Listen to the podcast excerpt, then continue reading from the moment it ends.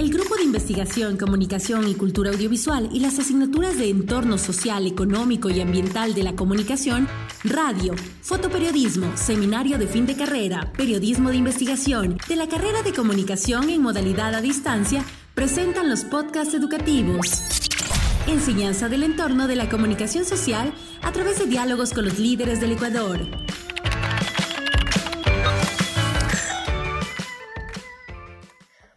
Buenas tardes, les saluda Angie Donoso, vivo en la ciudad de Puerto Viejo. Estudio el primer semestre de la carrera de comunicación en la modalidad a distancia de la Universidad Técnica Particular de Loja. Presento a continuación una pequeña entrevista al abogado Clever Guerrero Aray, cuyos estudios son diplomado en Administración Pública y Políticas Públicas, máster en Administración Pública, máster en Gerencia Educativa, PhD en Ciencias Sociales en curso. La persona que nos acompañará se ha destacado y representa como director general del programa digital de historias y reflexiones Realidad Social desde el año 2017. Asimismo, también fue director del canal Cruz del Norte TV entre el 2013 y 2015. Podcasts educativos. Enseñanza del entorno de la comunicación social a través de diálogos con los líderes del Ecuador. Una buena práctica de innovación docente auspiciada por el Vicerrectorado Académico a través de la Dirección de Innovación, Formación y Evaluación Docente, con el apoyo del Grupo de Investigación, Comunicación y Cultura Audiovisual del Departamento Ciencias de la Comunicación de la Universidad Técnica Particular de Loja.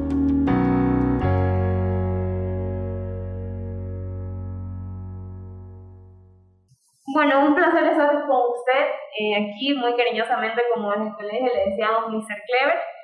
Como primera pregunta y para iniciar, quisiera eh, comentarle y preguntarle cómo nació el gusto por la comunicación, el estar entrevistando, el estar, todo lo que conlleva esta parte de la producción audiovisual. ¿Cómo nació ese gusto o esa pasión que usted tiene respecto a eso?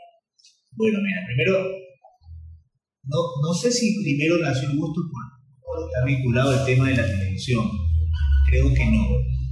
Creo que lo que siempre me gustó desde pequeño fue hablar, hablar en público. Mira, es algo curioso. Hablar en público. Normalmente los chicos no quieren hablar en público. a mí me gustaba hablar en público. Y eso yo creo que le agradezco a mi papá, porque en mi casa normalmente eh, mi papá compraba el diario, el universo, los medios impresos, y me hacía leer desde leer, me hacía leer siempre una página enorme. Me moría de coraje, porque obviamente yo quería jugar pelota, quería jugar con mis carros, pero mi papá me hacía leer. Entonces eso hacía que a mí me vaya gustando. en las, en las reuniones sociales, luego, luego de las reuniones sociales, había la, había la, la, posibilidad de que cada vez que había una, una palabra de, de homenaje, un feliz cumpleaños, en, en, en, las elecciones de reina, proclamador, a mí, pero yo me hacía el metido. Entonces eso hizo que me vaya gustando y de allí que la comunicación es algo que va de la mano con el tema de comunicar, el tema de la televisión, de las cámaras. Y bueno, y ahí nació a través de, de trabajé en un colegio que se llama Cruz Norte, ahí casualmente me dieron la dirección de ese programa, un programa que era de TV, que era producido acá localmente. Y ahí creo que me comenzó a gustar esto hacer televisión, de producir, no de producir, pero sí de crear contenido. Y luego te das cuenta que eres útil para, para eso, que no lo haces mal y te va gustando. Así es un poco el gusto. ¿Alguna anécdota que tiene, bueno, como ya sabemos, que estuvo manejando los del Norte TV eh, y ahora con Realidad Social, que ya tiene tres años? ¿Alguna anécdota o algo que haya marcado usted estas dos fases, por así decirlo, de programas diferentes? Tal vez alguna experiencia. Mira, anécdotas puntuales no, pero sí me he preocupado por ir midiendo eh, qué tal lo hago.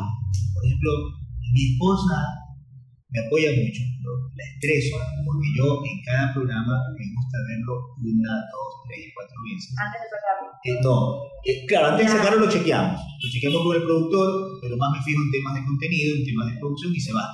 Pero cuando termina un programa, se supondría que yo ya no debo de verlo porque ya lo vi.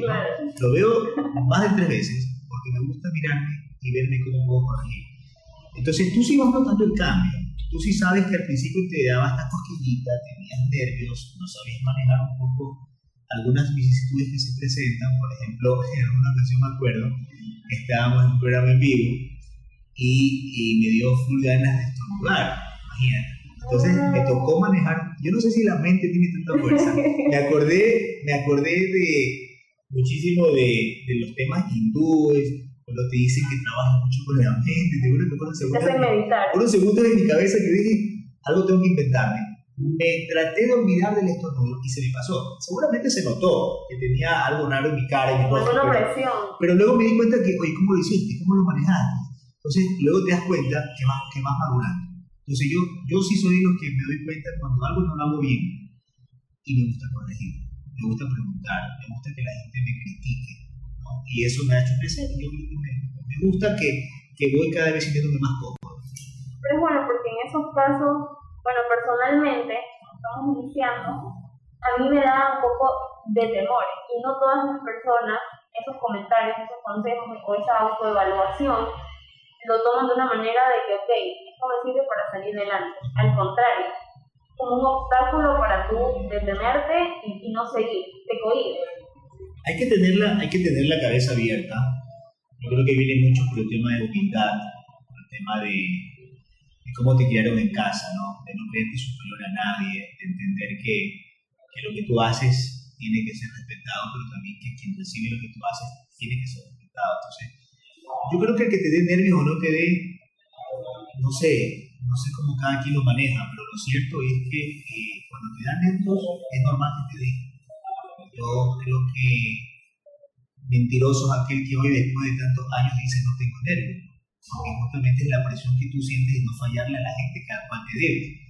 Y eso hace que haya una presión. Entonces, pero tienes que tratar de, manejar.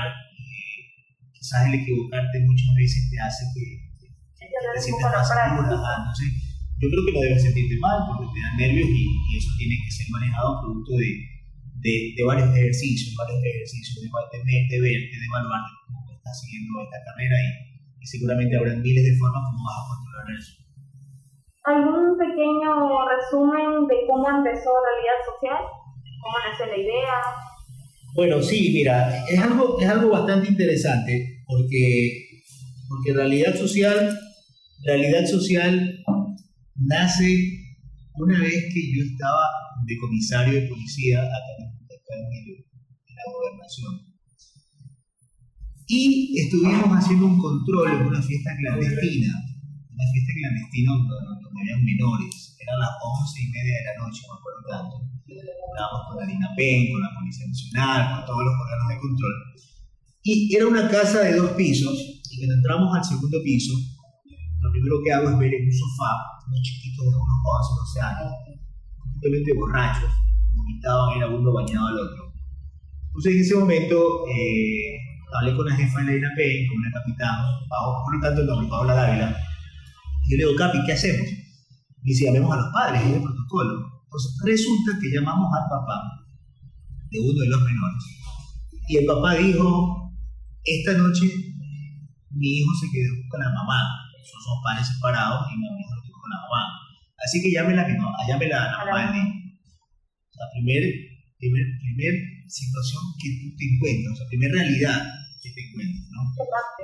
Luego llamó a la mamá y la mamá estaba en una fiesta, que llamara a la abuelita, la abuelita no me contestó. Para hacerte el resumen, a que nos fuimos entregando como a las 4 de la mañana, ¿no? comprarle un abriguito, alguien un abriguito dándole chocolate caliente.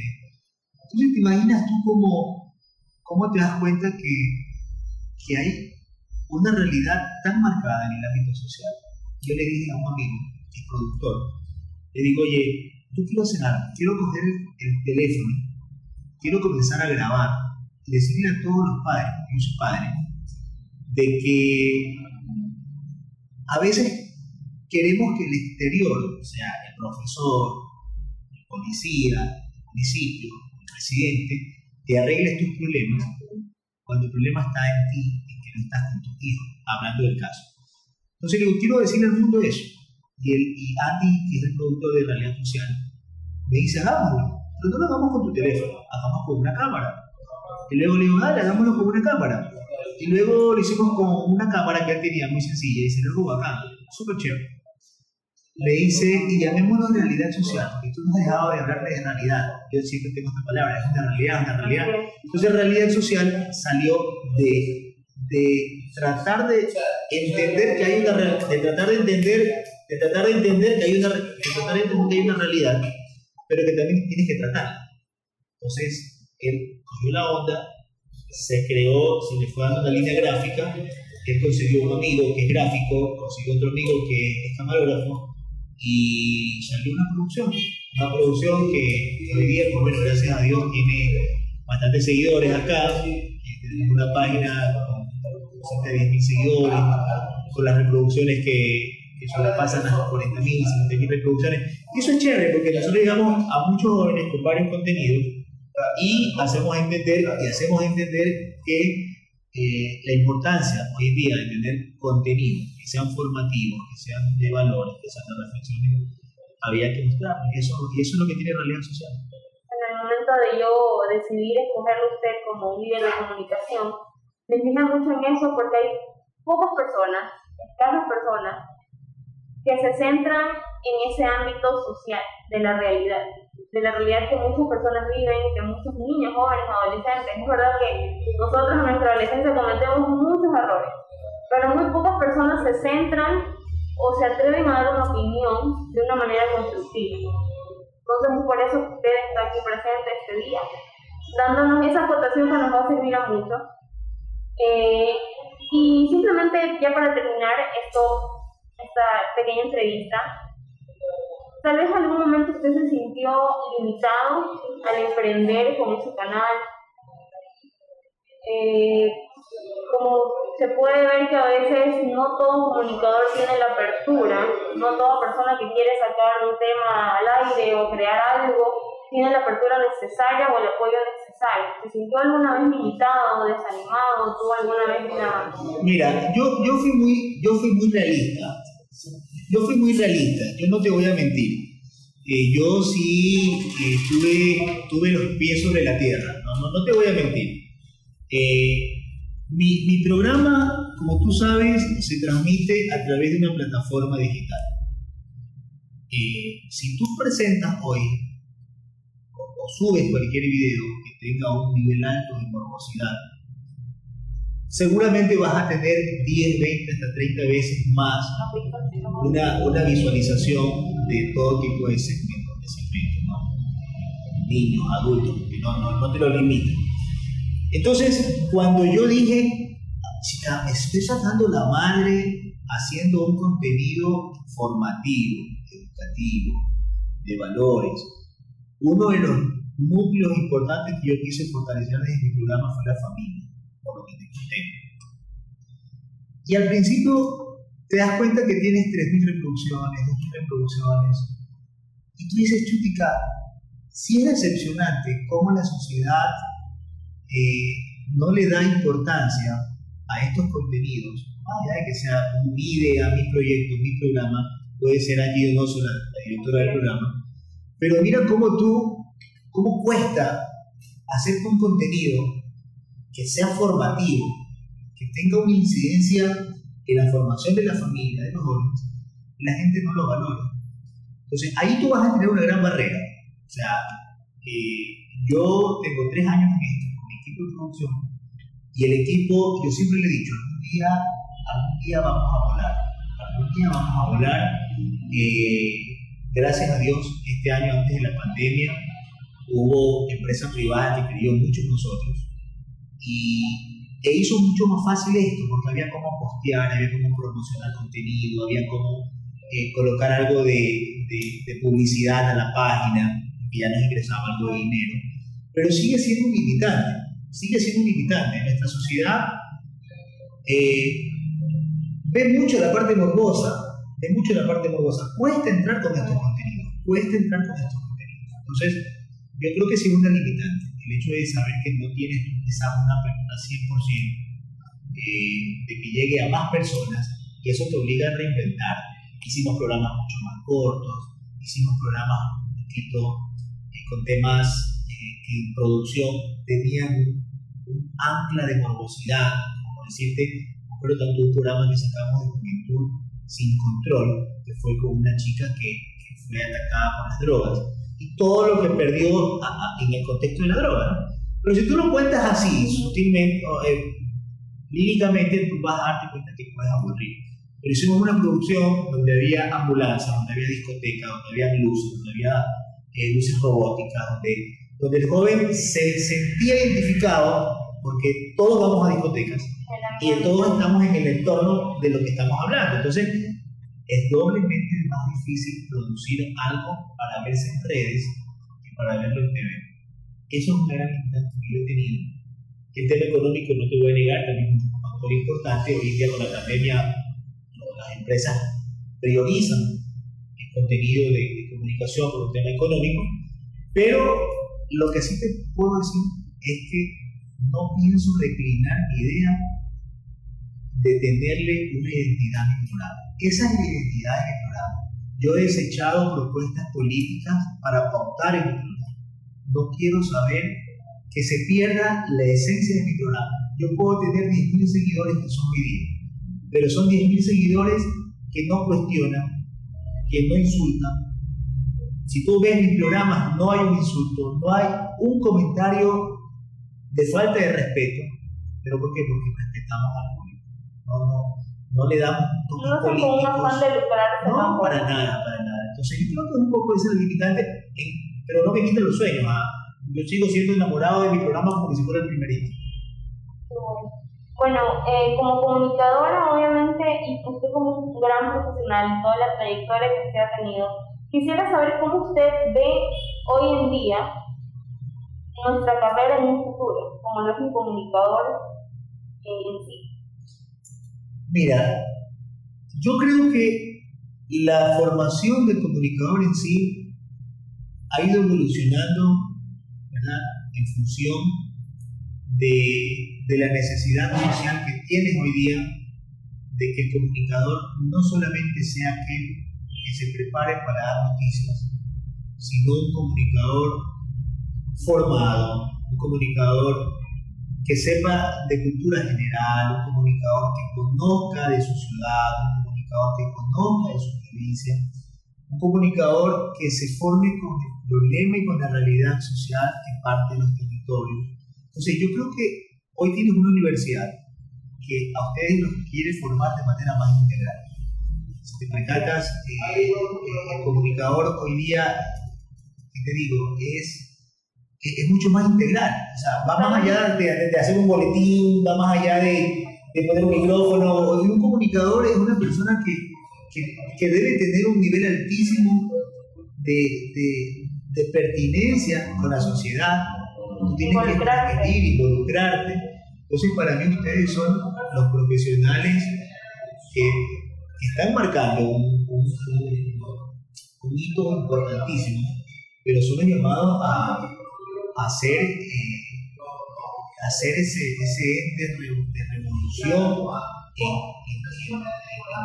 el mundo moderno, porque yo, veo que hoy día cualquiera coge una cámara, puede transmitir en vivo pero cuando ustedes logren, y es lo que yo creo que lo que yo cuando ustedes logren hacer posible que el comunicador lo respeten, que respeten su contenido, que respeten su trayectoria, yo creo que han logrado lo que se quiere hacer. Hoy, hoy me gusta mucho ver ustedes porque están trabajando más por convicción. Creas al periodista por convicción y no a aquel que coge un teléfono y por cualquier fama quiere hacer un programa. esto es de convicción. Pero yo creo que ustedes están en la vanguardia de esto. De sumar sobre todo, con cada acto y con cada manera en que nosotros nos preparamos, sumar y no servir como fuente de, de, burla o de un contenido que simplemente no sirva. No Mira, y sobre, todo, y sobre todo hay principios muy marcados en la comunicación, ustedes lo conocen. Y esos principios son las reglas del juego. Después que ustedes estén apegados a esos principios, la gente va a respetar lo que ustedes hacen. Y, pasa en toda profesión, no solo en el periodista, pasa en el abogado, yo soy abogado, pasa en el ingeniero, en el médico. El desprestigio que tú le puedas dar a una profesión seguramente es porque algunos confunden los principios que ustedes tienen y eso hace que se pierda la naturaleza del comunicador. Ustedes tienen la ventaja que tienen una herramienta para poder llegar más rápido a más personas, pero así mismo tienen la bomba de tiempo en las manos, porque todo lo que ustedes dicen puede ser rápidamente contagiado a los demás. Entonces yo creo que tienen la gran oportunidad de hacer historia y yo creo que lo están haciendo. Qué bueno. Bueno, muchísimas gracias. Realmente me siento con un honor increíble haberle hecho esta entrevista a usted y seguramente los nuestros compañeros o compañeros incluso de, de carreras, de otras carreras que también pueden llegar a estar escuchando este audio, pues se van a sentir motivados. Y lo más importante es que es un testimonio de alguien que vive una realidad, como lo es el programa. Muchísimas gracias y ha sido un placer estar hoy día con ustedes. ¿Saben cuándo quiero escuchar esta entrevista? Me quiero escuchar cuando, cuando estés ya trascendiendo en tu carrera. Cuando tú hoy día estamos hablando, y después de 10, 5, 8, no sé cuánto cómo sea tu plan proyectado, estés ya en ligas mayores, escúchala y te vas a dar cuenta que, mira, el éxito depende de ti. El éxito depende de ti. No, no permitas que nadie, nadie marque tu propio éxito. El éxito solo depende de ti. Estás en un mundo donde cada vez es más difícil poder actuar con ética. Estás en un mundo donde la tentación es mucho más grande. Pero si como persona no tienes plasmados sedimentos clarísimos de vida, de querer saber quién quieres ser para ti, para tus hijos, para tu familia, para el entorno tuyo, si como persona no tienes claro eso, no vas a poder dar ahora el paso como profesional. Entonces yo creo que mi mensaje es que lo que te formaron como persona, lo practiques como profesional y no permitas que nadie dañe tu hoja de vida, ni como persona, ni como profesional. Así que yo me siento muy honrado de que me hayas tomado en cuenta, sabes que te aprecio mucho y cualquier eh, situación que tú necesites, pues aquí estamos. Espero que te haya servido en algo.